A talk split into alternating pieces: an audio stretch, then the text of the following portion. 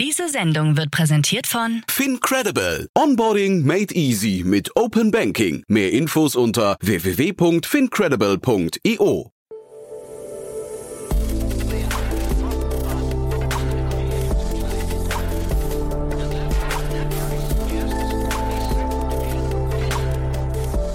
Startup Insider Daily.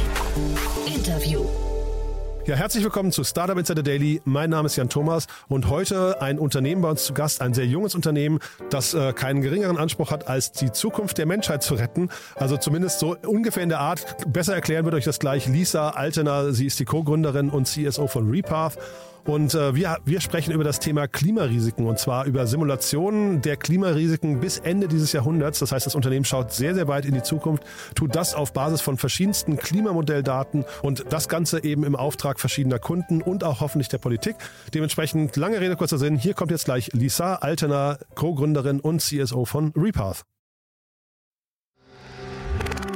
Werbung. Hi, hier ist Nina, Content Managerin bei Startup Insider. Suchst du deine nächste große berufliche Herausforderung? Dann melde dich bei uns. Wir suchen aktiv nach neuen Teammitgliedern, die Startup Insider zum führenden Informationsmedium der deutschsprachigen Startup-Szene machen wollen. Aktuell suchen wir Sales Manager, Customer Success Manager, Finanzmanager sowie Werkstudenten in den Bereichen Sales, Product und Content. Aber auch wenn keine passende Stelle dabei ist, melde dich trotzdem bei uns. Wir suchen immer nach leidenschaftlichen Menschen, die mit Startup Insider Großes bewegen wollen. Also, um mehr zu erfahren und dich zu bewerben, geh jetzt ganz einfach auf startupinsider.de/slash insider. Startup Insider Daily. Interview. Sehr schön. Ich bin verbunden mit Lisa Altener, Co-Founder und CSO von Repath. Hallo Lisa. Hallo Jan. Ja, freue mich sehr, dass wir sprechen und äh, Glückwunsch erstmal zu eurer Runde. Vielen lieben Dank. Ich freue mich auch sehr. Ja. Ich bin ganz gespannt. ja, Tina Dreimann hat neulich schon in höchsten Tönen von euch geschwärmt hier im Podcast. Ähm, ja, erzähl doch vielleicht mal kurz, was ihr macht für die, die neulich noch nicht reingehört haben. Ja, super gerne. Ja, also Repath ähm, entwickelt eine Software, die zukünftige Klimarisiken identifiziert, diese versteht und dann das Management als auch die Anpassung für unsere Kunden erleichtert. Was bedeutet das konkret? Bedeutet das leider das größte Risiko der Erde, die immer intensiveren Extremwetterereignisse weltweit sind.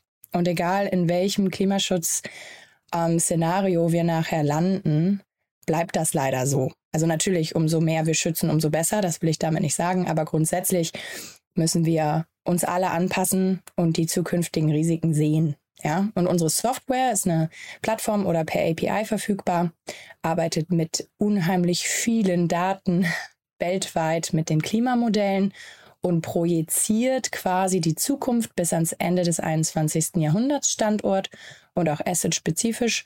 Also zum Beispiel Standort in Malaysia oder in München, wie auch immer, im Jahr 2073, was für Bedingungen in Bezug auf physikalische Klimarisiken, Regen, Sturm, Hitze, Kälte, Meeresspiegelanstieg gibt es dort? Was bedeutet das für die Kunden? Und ja, wie geht es jetzt weiter? Ne? Was muss getan werden, um Klimaresilienz zu erreichen? Wichtiges Thema. Äh, mega wichtiges Thema. Ich bin jetzt ganz fasziniert, weil, ähm, also ich habe sowas auch noch nicht gehört. Äh, mach mir doch mal ein bisschen Angst. Wie geht es in Deutschland im Ende des 21. Jahrhunderts? hm, ich möchte nicht den Doomsday ähm, vorhersagen. Tatsächlich ist es so, dass ähm, in Deutschland in den meisten Gegenden es einigermaßen okay aussieht. Ja, also natürlich wird es Veränderungen geben. Man differenziert dort eben zwischen den graduellen Veränderungen, ne? also Temperaturanstiegen oder Kältetage etc., die sind ja nicht automatisch ein Extremwetterereignis. Ne? Mhm. Aber wir wissen ja auch, ähm, das Ahrtal-Desaster im letzten mhm. Jahr hat uns natürlich auch alle ordentlich mitgenommen und auch aufgeweckt, ja, dass äh, solche Dinge entsprechend passieren können und auch werden und wir alle irgendwie ein bisschen besser in die Zukunft schauen müssen. Wichtig an dieser Stelle nur nochmal, wir arbeiten mit unterschiedlichen Szenarien. Ne? Also wir sagen die Zukunft jetzt nicht vorher, das geht ja gar nicht, weil ja auch niemand weiß, wie, wie, gut, wie gut kommen wir mit dem Klimaschutz voran. Ne? Mhm. Und ähm, von daher ist das immer ein Blickwinkel, eine Betrachtung aus dem Szenario oder aus dem Momentum, was sich auch verändern kann und auch sollte, wenn wir alles geben. Ähm, ja, das in der Unklarheit, die es dazu gibt. Ja, aber wer, wer äh, ist da jetzt quasi, ähm, du hast ja vorhin gesagt, von, du hast von euren Kunden gesprochen, aber das wäre jetzt eigentlich fast eher mal ein Thema für die Politik, oder? Das, da müsste ja jetzt eigentlich die Politiker weltweit bei euch Schlange stehen und sagen, schick uns mal jeden Tag oder, oder, oder re regelmäßig ähm, die verschiedenen Szenarien rüber. Ja, genau. Ähm, ist auch richtig. Die Politiker oder grundsätzlich auch Städte, Kommunen haben etwas mehr Wissen darüber allerdings bereits als die, die Wirtschaft ne, und unsere Zielgruppe. Denn ähm, seit vielen Jahren wird dort mit den Forschungseinrichtungen entsprechend auch zusammengearbeitet. Ähm, das heißt, grundsätzliches Verständnis zumindest mal in eine gewisse regionale Abdeckung, ja, wie sich mhm. Dinge verändern, ist durchaus in der Politik gegeben. Die Details dann standortspezifisch wohl eher nicht. Ähm, aber ich bin voll bei dir. Also grundsätzlich sollten die natürlich alle unsere Softwarelösung nutzen und nicht nur einzelne Forschungsprojekte bearbeiten. Mhm. Ähm, aber heute fokussieren wir uns auf die, die noch gar nichts wissen im Prinzip, die blind sind, sage ich immer. Ähm, und das sind halt eher ähm, die globalen großen Enterprises, ne, sei es jetzt eine Siemens ähm, oder andere Firmen, die sich damit bislang noch nicht weiter beschäftigt haben oder gerade erst starten. Und so eine Siemens, warum beschäftigt sich die, die sich mit ähm, sagen wir, Szenarien, die jetzt weit ins 21. Jahrhundert reingehen, äh, wegen ihren Standorten, weil sie wissen möchten, ob die Standorte sicher sind oder warum machen sie das? Hm. Das ist eine spannende Frage. Wir stellen fest, dass es noch sehr unterschiedlich ist heute, warum Firmen sich damit beschäftigen. Ein großer Hebel ähm, sind die steigenden Regulatoriken im Bereich auf das Reporting. Also mhm. zum Beispiel sind Firmen ab einer bestimmten Größe entsprechend heute schon ähm, verpflichtet, die Klimarisiken zukünftig zu berichten. Mhm. Ja, also entsprechend eine Siemens AG muss dies tun ne? und auch viele andere.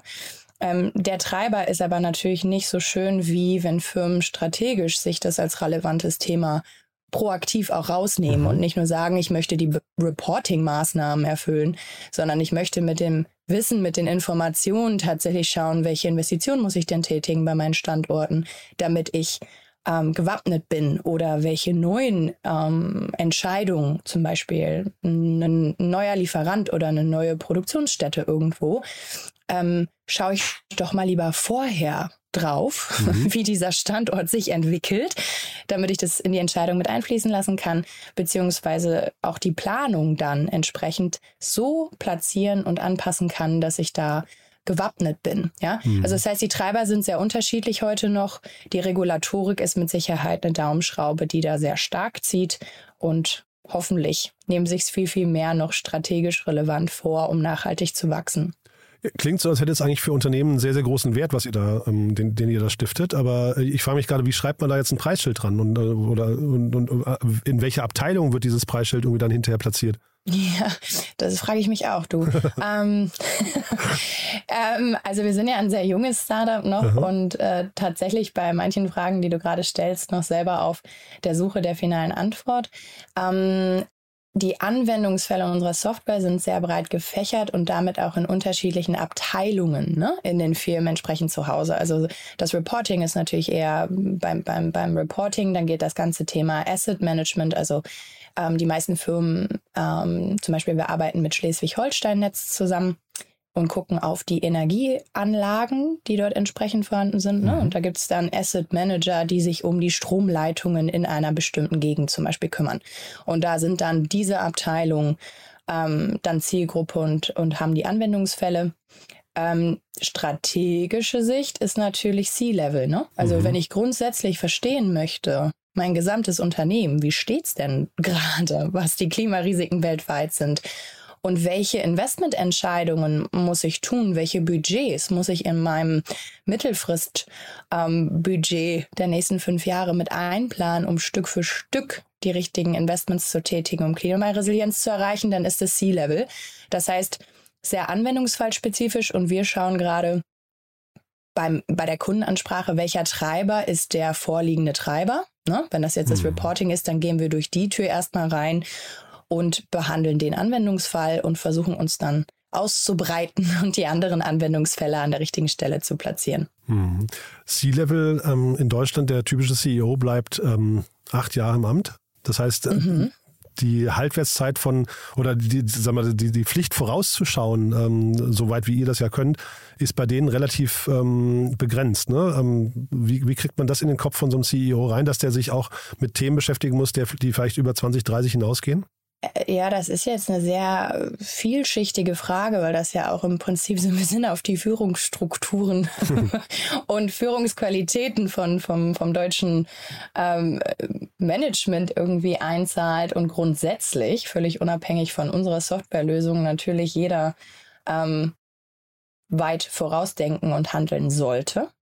Nichtsdestotrotz, um deine konkrete Frage zu beantworten, würde ich sagen, dass auch in acht Jahren oder in fünf Jahren etc. Dinge platzieren, äh, passieren können. Ja, mhm. und es durchaus auch in der Periode der Verantwortung des mhm. Managers sein kann ähm, oder sogar wahrscheinlich ist ähm, und damit eine Notwendigkeit besteht, sich das anzuschauen. Mhm. Okay, und jetzt Regulatorik spielt euch in die Karten. Ist total mhm. klar, dass ihr ähm, noch früh seid und deswegen ähm, die finalen Antworten auf viele Sachen, äh, auf meine Frage vorhin auch noch nicht habt. Anwendungsfälle gibt es und es gibt vor allem die Daten. Was sind denn das für Daten? Also du hast vorhin gesagt, ihr, ihr zapft da verschiedene ähm, weltweite Klimamodelle, habe ich es richtig verstanden, an. Ne? Ähm, mhm. Wie, also wieso oder woher kommen diese Daten? Was sind das? Sind das Daten aus, ähm, ich sag mal, zertifizierten Quellen oder woher kommen die dann genau? Ja, ganz genau. Und zwar gibt es ja weltweit unheimlich viele ähm, Forschungseinrichtungen, die entsprechend an den regionalen oder globalen, so unterscheidet äh, man das. Ja? Also es werden globale Klimamodelle entwickelt und dann jeweils regionale Klimamodelle entwickelt. Ähm, hört sich jetzt genauso logisch an, wie es ist, dass die regionalen entsprechend eine bessere Auflösung haben und mehr lokales, regionales Know-how in die Modellierung einfließt. Ne? Also mhm. die regionalen Klimamodelle sind innerhalb Europas 12,5 mal 12,5 Kilometer Grid. Also musst dir vorstellen, du hast um den Erdball so, so, ein, so ein Raster, so ein Gitternetz. Ne? Das sind die mhm. Grids quasi. Und ähm, darauf basieren dann diese Modelle, die sich dann also nicht einen Punkt, ähm, nicht eine Adresse anschauen, sondern 12 mal 12 Kilometer anschauen innerhalb Europas und außerhalb Europas sind es 25 mal 25 bei den regionalen Klimamodellen. So, das bedeutet, wir nutzen diese und sind verbunden, weil wir ja auch aus der Wissenschaft kommen, ähm, sind verbunden mit diesen Einrichtungen und nutzen die qualitätsgeprüften Klimamodelle regional, harmonisieren die, das heißt äh, Tausende von Terabytes von, von Daten sind bei uns im automatisierten Klimadaten-Backend, so wie wir das nennen. Und ähm, die Aufgabe der letzten anderthalb, zwei Jahre war, überhaupt diese ganzen unterschiedlichen Datenstreams, die weit weg sind von standardisiert und homogenisiert zu sein, miteinander erstmal sprechen lassen zu können. Ne? Mhm. Und dadurch, durch diese Nutzung und die Vielzahl der Modelle, kommen wir zu der besten Auflösung, als auch dann zu den genauesten Aussagen. Denn wir wissen auch, ich möchte jetzt nicht zu wissenschaftlich sprechen, aber stellt euch vor, ein Klimamodell, mm, ein regionales ähm, außerhalb von Europa, wird von einer Forschungseinrichtung ähm, freigegeben und ist aber besser im Niederschlag zum Beispiel als in der Hitze. Mhm. Und ein anderes für die gleiche Region ähm, ist besser in Hitze. Ja, also mhm. die haben auch, sage ich mal, Stärken und Schwächen, diese Modelle. Die kennen wir und wir automatisieren die Gewichtung auch der Modelle, mhm. ähm, damit wir zu den besten Aussagen kommen. Wie groß kann das Ganze mal werden? Ich habe da überhaupt keine Vorstellung. Ähm, äh, hast du eine? Ich weiß es nicht. ja. Ja, klar. Also ja. wir haben, also wir sind eine New Work orientierte Firma und Aha. wollen uns von vornherein entsprechend sehr groß Purpose-getrieben aufstellen. Ich glaube, der deutsche Begriff ist Zweck, ne? aber Zweck, mhm. finde ich, spricht mich jetzt nicht so an. Ich bleibe mal beim Wort Purpose, wenn ich darf. Ähm, und wir haben den großen Purpose, dass wir der Menschheit es ermöglichen wollen, äh, sich anzupassen an die Folgen des Klimawandels und dadurch eine nachhaltige Zukunft zu erreichen für unseren Planeten. Das ist also unsere, unser Purpose, warum wir alle bei Repath sind und der uns total antreibt und wie so ein Kompass irgendwie über uns schwebt. Ähm, das bedeutet ganz, ganz nach hinten geschaut, wie viele Jahrzehnte das dauert, kann ich dir nicht sagen. Mhm. ähm, würden wir gerne der Menschheit und damit auch ne, B2C, jedem Individuum, was vielleicht ein Haus in baut, ja, mhm. oder selber Investments tätigt, das ermöglichen, genauso wie dem Bauer in Ghana oder allen NGOs, die damit arbeiten wollen.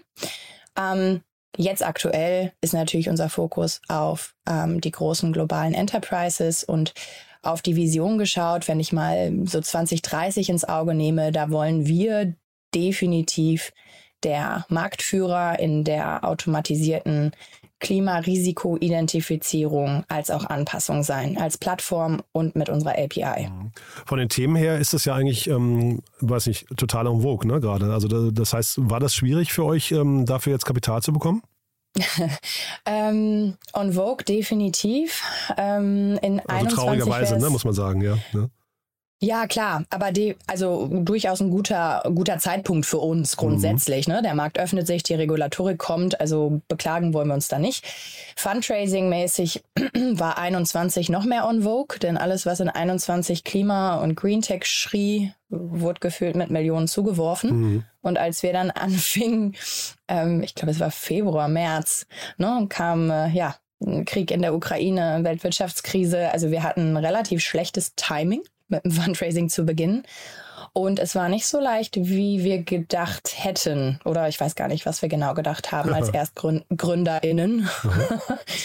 Und tatsächlich ist es so, dass unsere erste Runde, also wir hatten nach äh, ja, vielen, vielen Wochen intensiver Arbeit dann ein Syndikat zusammengestellt und waren damit ganz zufrieden. Und das ist dann eine Woche vor Notartermin tatsächlich geplatzt, weil der Lied VC abgesprungen ist. Wirklich? Hm, das okay. war heftig, du. Wie geht man mit sowas dann um? Das ja, das wusste ich nicht, das ist ja spannend. Also tragisch, ja, aber ich meine, wir sprechen ja heute, deswegen kann ich sagen, erstmal spannend, ne? Also die Tragik habt ihr wahrscheinlich verarbeitet. Die Tragik haben wir mittlerweile verarbeitet, das ist richtig. Ähm, wie war die Reaktion? Schock, ne? Also wirklich mhm. völliger Schock ähm, auch Unverständnis, was die offiziellen Gründe waren zu dem, was wir irgendwie vermutet hatten, etc. Und dann haben wir ein paar Tage gebraucht, um irgendwie zu überlegen, ja, was, was machen wir denn jetzt? Und haben dann ähm, sehr ehrlich und transparent mit, ich sag mal, den verbleibenden Syndikat, die noch nicht abgesprungen waren. Also es war wie so eine Kettenreaktion, kannst du dir vorstellen. Ne? Der Lead VC sagt, okay, ich bin dann mal raus. Und dann sprangen natürlich auch einige andere ab. Und die, die dann aber drin blieben, das waren vor allem dann die Business Angels, ja, ähm, auf die es an so einer, an solcher Stelle dann durchaus noch eher Verlass. Ähm, mit denen haben wir dann äh, einen Plan entwickelt und gemeinsam überlegt, was machen wir denn jetzt? Und äh, ich muss sagen, eine der tollsten Reaktionen und Gänsehaut-Feeling für mich war, dass in diesem Call mit allen Verbleibenden dann zwei gesagt haben, ich lege noch mal einen drauf, ich verdoppel mein Ticket. Mhm. Ja, also an euch, dem Thema, am Team, nichts hat sich verändert. Welche Gründe da jetzt auch wirklich hinterstehen und wie die Weltwirtschaftskrise da jetzt einspielt, weiß keiner. Aber wir glauben an euch und wir kriegen das gemeinsam hin. Und dann haben wir aus dem ja tollen Überbleibseln aus den loyalen Angels dann doch relativ fix ähm, wieder eine mega gute Runde aufgebaut. Und die Player, die wir heute drin haben, Auxo, Vanvest, Capital Nucleus, die kamen alle danach und die wussten auch alle von dem vorherigen Fall. Da waren wir natürlich, also ging ja auch nicht anders, kann man ja schlecht mhm. vertuschen, die Szene mhm. ist ja vernetzt. ähm, da, genau, haben sie dennoch an uns geglaubt und ehrlicherweise jetzt Jan, wenn du mich fragst, wir haben nicht nur die bessere Runde jetzt, weil wir der Überzeugung sind, dass das von der Kultur her, von dem von den Values, die jetzt irgendwie unser Syndikat uns bringt, deutlich besser passt, ja, sondern offensichtlich. ja, definitiv, Aha. sondern auch die ich sag mal, die Resilienz, ja, die wir als Gründer oder als Gesamtteam da rausgezogen haben aus dieser mhm. Krisensituation, die hat uns ganz schön gestärkt. Also jetzt äh, fühlen wir uns gewappnet, kann jetzt alles kommen. ja, das sind halt diese Narben am Rücken, ne? aber die Frage ist natürlich ja. immer, ob man Narben braucht, um, um wirklich alles zu lernen. Also es, äh, wir wollen jetzt keine Namen nennen, aber ähm, wie reagieren denn, vielleicht kannst du das nochmal erzählen, wie reagieren denn dann so die Auxus dieser Welt, wenn sie hören, dass da ein anderer abgesprungen ist? Was heißt das denn also quasi für die Folgegespräche? Mhm. Mm, naja, schon klar wollen sie verstehen, warum. Ja, was sind die offiziellen Gründe? Die haben auch tatsächlich mit dem Lead VC, der abgesprungen ist, auch äh, alle telefoniert und sich da selber ein eigenes Bild gemacht. Wir mhm. sind ja auch in keinem Fall jetzt irgendwie mit bösem Blut auseinandergegangen oder so. Mhm, ne? Okay. Das sind ja auch einfach tolle Menschen. Ähm, nur das war einfach eine blöde Situation. Und ich fand auch den Umgang vom Lead VC ähm, super professionell und gut. Also da war jetzt nicht das Gefühl in irgendeiner Form, dass sie uns jetzt es nicht gegönnt haben, dass wir neue VCs finden und mhm. uns eher dann auch unterstützt haben, da ein realistisches, gutes Bild ähm, mit deren Gründen zu platzieren. So. Und dann war natürlich ein bisschen mehr Nachfrage und auch, was lernen wir daraus? Ne? Ähm, aber dann war das Thema relativ fix abgehakt, ehrlicherweise, weil mhm. letztendlich geht es ja um Produkt und Markt und das Gründerteam. Ne? Mhm. Spannend. Also ähm, braucht man eigentlich nicht sowas, aber äh, jetzt habt ihr es quasi mal erlebt und äh, es ist ja gut ausgegangen. ja. Ne? Von daher ist es ja irgendwie eine schöne Geschichte auch. Also freut mich. Definitiv. Und sag mal, wenn du sagst, Auxo hat an euch geglaubt ähm, und ans Team, ähm, sag noch mal ein paar Sätze zum Team. Ja, also wir sind vier Gründer Innen. Ähm, mit den Innen meine ich äh, ich, mich. Okay. Die drei anderen sind ähm, Julius Pröll, Sebastian Bartels und Thomas Remke. Und ähm, zwei der drei ähm, sind tatsächlich aus der Forschung. Und das ist, macht uns auch aus, aus meiner Sicht, ähm, dass wir uns nicht nur als forschungsnahes Startup bezeichnen, sondern tatsächlich aus der Wissenschaft kommen und der Dr. Thomas Remke ist unser Chief Climate Officer. Der hat am GERIX, am, äh, ja, einem der führenden deutschen ähm, Institute für Klimaforschung, tatsächlich sieben Jahre, glaube ich, sind's gewesen, wenn ich jetzt richtig liege, sechseinhalb, sieben Jahre geforscht, regionale Klimamodelle mitentwickelt ähm, und daraus auch identifiziert, dass es, ja, ich sag mal, weg von der Projektarbeit hin zu kontinuierlichem ähm, Verständnis, Transparenz gehen muss. Und der Julius Pröll und die beiden hatten auch dann die Gründungsidee wirklich aus dem, aus dem Gerix heraus, ähm, war ein bisschen näher am Markt äh, in seiner Rolle dort und hat auch gesehen, dass ähm, Bedarf da ist und dass Firmen da noch keine Lösung für haben. Und dann haben die beiden gesagt, hey, das gibt's doch nicht, ja. Jeder muss doch in der heutigen Zeit in die Lage versetzt werden, die Klimarisiken zu verstehen, nicht nur Wissenschaftler, ne? Mhm. Und das Ganze mh, fragmentierte Wissen und die fragmentierten Daten, die kriegen wir doch irgendwie sauber zusammen und damit eine Software gebaut, die, die es jedem ermöglicht, damit zu arbeiten und sich mit diesem größten Risiko der Erde zu beschäftigen. Ne? Mhm. Und ja, dann haben die beiden den Sebastian gefunden, weil sie natürlich noch äh, Tech-Expertise für eine Softwarelösung brauchten. Und die drei haben dann ähm, letztes Jahr August Repath GmbH gegründet, ein Exist-Stipendium ähm, gewonnen. Und ganz zum Schluss kam ich ins Spiel. Ähm, soll ich dir das auch noch erzählen oder ist das der Spannungsbogen, den wir uns für irgendwann Ja, meinst, das wäre jetzt vielleicht, machen wir es so, ähm, die nächste Frage von mir wäre gewesen, wie weit kommt ihr jetzt mit dem Kapital? Das heißt, wann sprechen wir uns denn wieder? Äh, dann, damit verknüpfe ich vielleicht die, die Antwort auf deine Frage. ähm, ja, ähm, also wir wollen mit dem Kapital bis Anfang 24 kommen. Das heißt, äh, Ende oder ja, Q3 nächstes Jahr geht das Fundraising wieder los. Genau. Und und äh, sag mal vielleicht trotzdem, wie weit kommt ihr mit dem Kapital? Was sind so quasi die Meilensteine, die ihr erreichen könnt? Ja, also auf jeden Fall ist es jetzt Hiring. Ne? Also wir haben eine Softwarelösung. Ähm, das heißt, äh, da geht es vor allem darum, jetzt das Entwicklerteam aufzubauen. Aktuell mhm. haben wir ähm, drei Stellen, falls, ihr, falls jemand Interesse hat in der Hörerschaft. Also zwei im Entwicklerteam und eine Marketing-Sales. Ähm, und dann geht es darum, jetzt wirklich große Meilensteine mit unserer eigenen Plattform zu machen. Also, dass wir äh, eine eigene Plattform ähm, entwickeln. Heute nutzen wir Tableau und ähm, das Team aufbauen. Und dafür wird das Kapital genutzt. Und der Runway ist entsprechend je nachdem, ne, müssen wir auch nochmal dann immer wieder justieren. Mhm. Wann finden wir die Menschen und so weiter. Mhm. Aber ähm, bis Q2 24 circa. Mhm. Und das heißt, bei euch dürfen sich jetzt größere Konzerne auf jeden Fall melden, gerade, ne, die international aufgestellt sind. Dann äh, eben Mitarbeiter haben wir gerade gehört. Und wahrscheinlich auch ähm, Investoren für die nächste Runde, ne? Definitiv. Und um vielleicht noch einmal bei den möglichen Kunden zu differenzieren, also stell dir vor, wir haben jetzt schon fertig eine automatisierte Lösung, die wirklich Standortrisiken weltweit prognostiziert. und fokussieren uns jetzt gerade auf Energy Utility, also wirklich auf die Energieanlagen, dort die asset-spezifische Betroffenheit darzustellen. Ne? Also nochmal vielleicht ganz kurz der Exkurs. Die Stromleitung, ja, die ist mhm. ja nicht gleichermaßen betroffen von Hitze, Kälte, Überschwemmung etc., sondern die hat eine Betroffenheit, eine Vulnerabilität.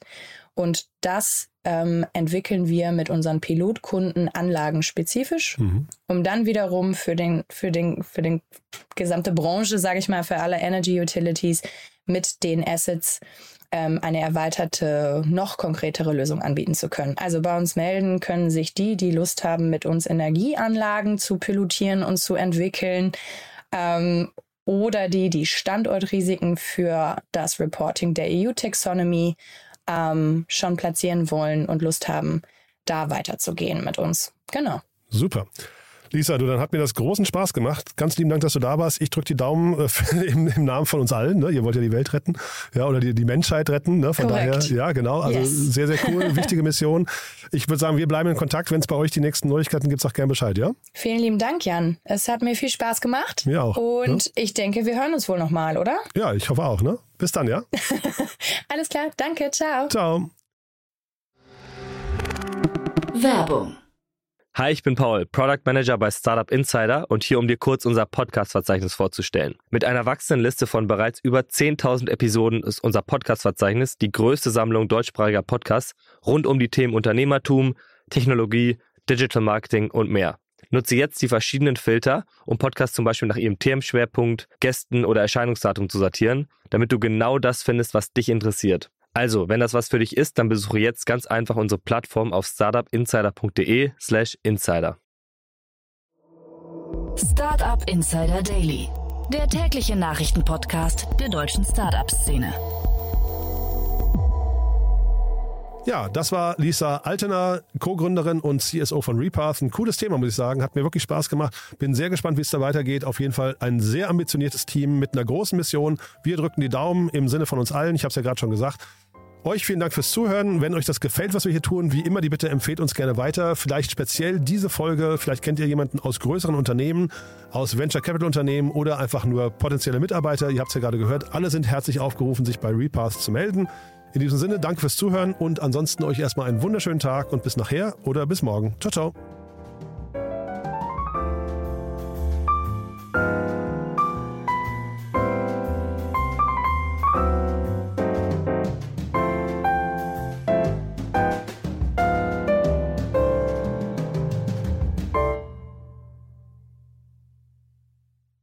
Diese Sendung wurde präsentiert von Fincredible. Onboarding made easy mit Open Banking. Mehr Infos unter www.fincredible.io.